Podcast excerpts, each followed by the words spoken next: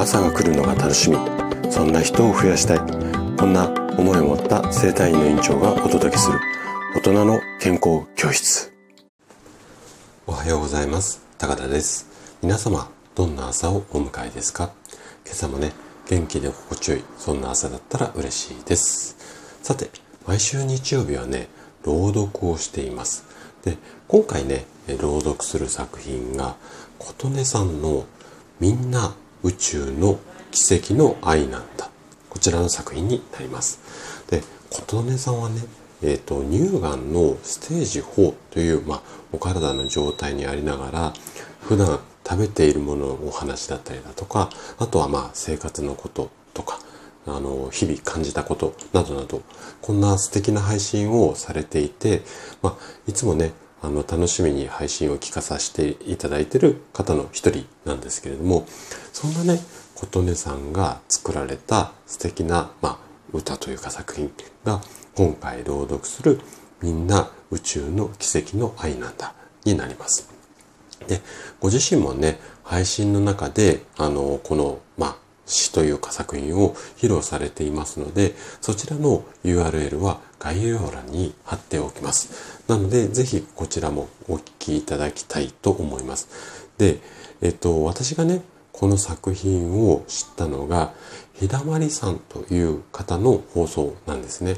で、ひだまりさんはね、いつも素敵なピアノの演奏をされている方で、まあ、そちらのこう、ひだまりさんがこう、うん、琴音さんの、えー、曲、うん、詩に、えー、曲をつける。ピアノの曲をつける。まあ、そんな素敵な配信もありますので、こちらもね、概要欄に URL を載せてありますので、そちらもね、ぜひね、合わせてお聞きいただけると嬉しいです。で、えっとね、詩の内容っていうか、これから朗読する、あの、詩をね、お聞きいただくとわかると思うんですが、生きるという、まあ、ごくごく当たり前だけれども、大切なこと。これね、意外とね、忘れがちなと思うんですよね。で、あの、私自身もね、あの、ある朝突然起きれなくなったっていうような、まあ、過去、過去というか経験を持っているので、普段大切にしているものじゃなくて、こう、なんていうのかな、健康もそうなんですけども、失って初めてわかるものっていうのがあると思うんですね。で、そういう経験をしている私が、この琴音さんの生きるっていうこの言葉のね、強さというか意味にすごくこう胸を打たれたというか、まあ、そういった作品になっています。